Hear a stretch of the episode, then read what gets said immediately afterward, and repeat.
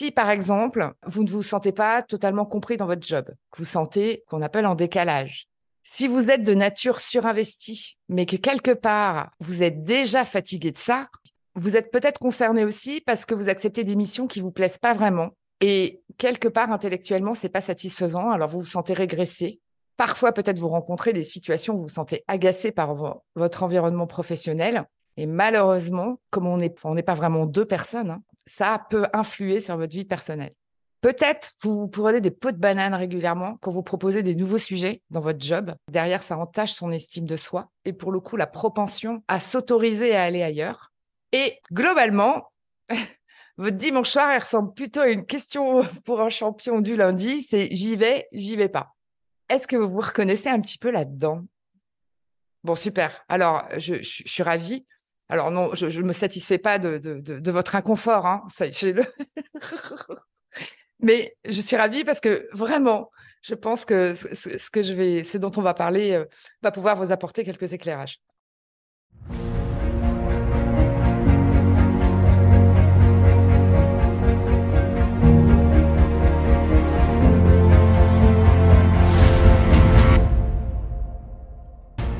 Bonjour, je suis Sophie, plus connue sous le nom d'Elastic Girl. Je suis marketeur et coach certifié. Mon super pouvoir est d'accompagner les personnalités atypiques à développer un environnement écologique pour exprimer leur singularité et retrouver toute leur puissance de création. Si aujourd'hui ton parcours professionnel ressemble plus à des montagnes russes qu'à une croisière sur le Nil, rejoins-moi tous les lundis sur ce podcast. Viens t'inspirer des parcours de héros pour designer ta propre quête dans un environnement qui te ressemble. Si tu es à la recherche de pépites, de retours d'expérience de mentors et d'une bonne dose de décalage, tu es au bon endroit.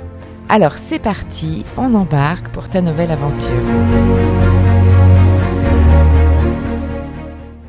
Alors souvent, quand on est atypique, on regarde son décalage sous le mode étiquette un des premiers réflexes que l'on a quand on sent bien qu'on ne réfléchit pas de la même manière, on a plutôt, une pensée globale, on est toujours à poser des questions, ou en tout cas de la manière dont, on interagit dans l'entreprise. On sent bien que le rythme n'est pas exactement le même, ou en tout cas les besoins ne sont pas tout à fait les mêmes. Euh, on, a besoin de comprendre. Donc, on va euh, voir, par exemple, un psychologue, on va faire des tests, on va, euh, comment dire, euh, récolter de l'information autour euh, des livres de développement personnel qui sont pas la pire idée qu'on puisse avoir, mais qui posent quand même plusieurs problématiques. La première problématique, c'est que en se définissant comme une étiquette, ça ne dit pas grand-chose de notre singularité, et c'est une réponse qui vient de l'extérieur. C'est pas quelque chose qu'on a réfléchi ou on vibre pleinement ce dont on a besoin c'est on nous raconte comment on est. Donc, ça peut être un démarrage de réflexion, mais il est tout à fait normal que comprendre son atypie n'apporte pas de vraies réponses et de vraies solutions à ce que l'on doit faire et comment on doit le faire pour trouver un job. Quand on commence à regarder l'atypie, en fait, on regarde le problème, c'est-à-dire ce qui est différent du reste du groupe. Et quelque part, si on, si on ne se définit qu'au travers de ça, on se voit comme un peu le, le trublion et donc, c'est difficile pour soi de, s'intégrer au groupe. Est-ce que vous voyez ce que je veux dire? Si je me vois comme décalé, bien sûr qu'on l'est, mais si je ne me construis qu'au travers de ça, déjà, je laisse les autres, je laisse les tests me définir.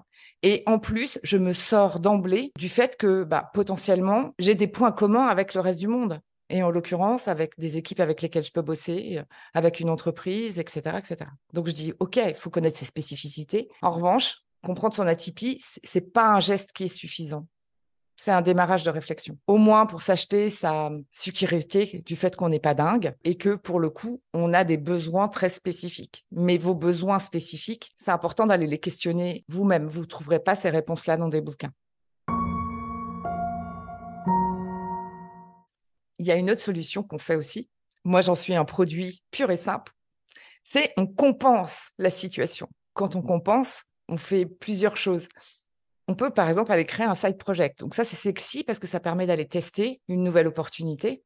La seule chose, c'est qu'en termes de gestion de l'énergie, ah, c'est pas toujours très écologique, mais so what? Ça peut, s'inscrire dans quelque chose de, de, euh, de tout à fait euh, euh, positif pour justement enrichir sa posture professionnelle. Ça dépend comment c'est fait. Et puis, ce qu'on voit aussi, parce que on n'y trouve pas son compte, on se surinvestit. Se surinvestir, c'est faire des horaires, essayer tant bien que mal de faire passer nos idées et de réagencer notre poste comme on aurait envie qu'il soit. C'est être au service des autres pour se sentir quelque part euh, utile euh, auprès d'une équipe, même si c'est pas dans notre zone de génie, on va quand même y aller. Donc c'est ce que moi j'appelle euh, bah, le surinvestissement ou, se jeter sur des projets de manière opportuniste. Et puis aussi parce qu'on a besoin de se nourrir, on va aller se former, se surformer, se reformer, voilà, au point aussi de, on va dire, parfois de s'épuiser. Il y a des avantages et des inconvénients à tout ça. Ça ne résout pas le problème de fond, mais en tout cas, ça, peut être un palliatif. Et donc, euh, bah, ça peut être le side project, où on va avoir quand même, il faut le reconnaître, un double emploi du temps, sans réelle gratification immédiate. Et puis, avec quelque chose qui est derrière. Moi, je peux vous en parler, hein. je peux vous en parler pendant quatre heures, mais je ne vais pas le faire, c'est promis. C'est la culpabilité du manque de courage. Parce que c'est bien d'être à deux endroits simultanément, mais on n'est pas aveugle. On se rend bien compte qu'il y a quelque chose qu'on n'arrive pas à faire ou qu'on n'a pas, euh, qu'on n'a pas la Alors ça peut être par exemple un, besoin de sécurité, mais qu'on n'est pas capable d'adresser autrement qu'en se faisant mal. Parce que, accessoirement, euh, si vous bossez 7 jours sur 7 parce que vous avez un side project, globalement, on se fait quand même un petit peu mal. Hein. Même si on est bienveillant avec soi-même, on se fait mal, je vous le dis. L'autre travers de compenser une situation qui est assez désagréable professionnellement dans laquelle on ne se retrouve pas, c'est dire oui à tout. C'est l'incapacité de fixer des limites ou d'être, c'est ce que moi j'appelle la petite fuite, c'est d'être finalement dans ce besoin de, contribuer, ce besoin d'appartenir à, un groupe. Alors on va aller dans des clubs d'atypiques, donc ce qui va nous enfermer encore plus sur la différence, même s'il y en a qui sont très très bien, ça ne, résout pas le problème de fond. Et puis, dans son job, c'est aussi faire péter toutes les limites et dire oui à tout ce qui se passe pour se sentir utile. C'est souvent confondre l'agitation et l'action. Quand on quand on n'est pas bien dans une situation, on peut s'agiter, c'est-à-dire se dire bah, j'ai l'impression que je fais des choses, j'ai l'impression quand même que j'avance, et donc je vais m'agiter et, euh, je vais dépenser euh, beaucoup d'énergie à essayer de faire des choses qui souvent amènent à de l'épuisement. Là où on commet une erreur, c'est que quand on n'est pas bien dans notre job, c'est jamais un problème de compétence, c'est une problématique de posture. C'est-à-dire que euh, c'est notre manière de faire les choses et c'est pas ce que, ce que l'on fait intrinsèquement qui est bon ou pas bon. Malheureusement, la réponse qu'on donne à ça, c'est une réponse où on va se surinvestir en termes de compétences. Ça vous parle, ça ou pas? Le dernier point, c'est le faire comme si. Alors ça, c'est un truc. Je ne sais pas si ça vous parle, mais moi, ça me parle. C'est se taire, se désinvestir, sous-performer parce qu'on fait profil bas. Donc, on n'est pas dans nos zones de compétences. Donc, par exemple, on va, euh, dans le job dans lequel on est, on va effectivement pas expliquer à quel point on se sent pas bien et qu'on a d'autres aspirations. Donc, on va aller chercher intensément un autre job parce qu'on n'est pas bien, mais comme on est comprimé parce qu'on fait comme si dans notre job pour pas trop se faire remarquer et puis parce qu'on a jeté l'éponge, le job qu'on cherche s'appelle un job bouche-trou. C'est-à-dire que comme on est un peu abîmé, estime de soi, énergie, l'urgence, c'est à tout prix de sortir de là. Ce qui fait vraiment votre singularité et votre valeur très différenciante sur le marché, vous la valorisez pas parce que là, vous êtes dans un mode urgence. Et souvent, et c'est ce que je vois moi chez, certains professionnels qui, euh, bah, qui ont besoin alors de coaching, mais surtout besoin de partir de leur job, c'est qu'ils disent non mais le même job, ça m'ira très bien dans des conditions différentes. Donc il n'y a plus, vous voyez, cette, envie, ce besoin d'aller construire un vrai projet professionnel et de se reposer les bonnes questions. Où sont vos pépites? Qu'est-ce qui fait votre talent? Le faire comme si pose aussi une autre problématique, c'est qu'on se coupe de son environnement actuel. Donc, euh, on va plus communiquer avec l'équipe. On a, on a lâché prise sur le job et on essaye de se concentrer sur autre chose pour sortir de la situation. Le vrai sujet, c'est qu'on est quand même des êtres de communication et des êtres de relationnel. Cette situation peut être particulièrement compliquée parce qu'on veut plus d'ennui et puis parce qu'on se rend bien compte qu'on n'arrivera pas à euh, évoluer et à s'épanouir dans, dans, son job, on peut potentiellement euh, voilà, perdre de l'authenticité, perdre de l'alignement, ne plus être dans sa zone euh, d'expertise et donc potentiellement, si on prend un cas extrême, se mettre en risque de faute professionnelle parce qu'on est dénaturé. Souvent, on se dit, quand je rencontrerai des gens sympas avec qui j'ai envie de bosser, alors ça ira mieux. Alors, je serai moins contrariée. Alors, euh, je vais peut-être m'éclater. Alors, j'arriverai à faire euh, la distinction vie pro, vie perso.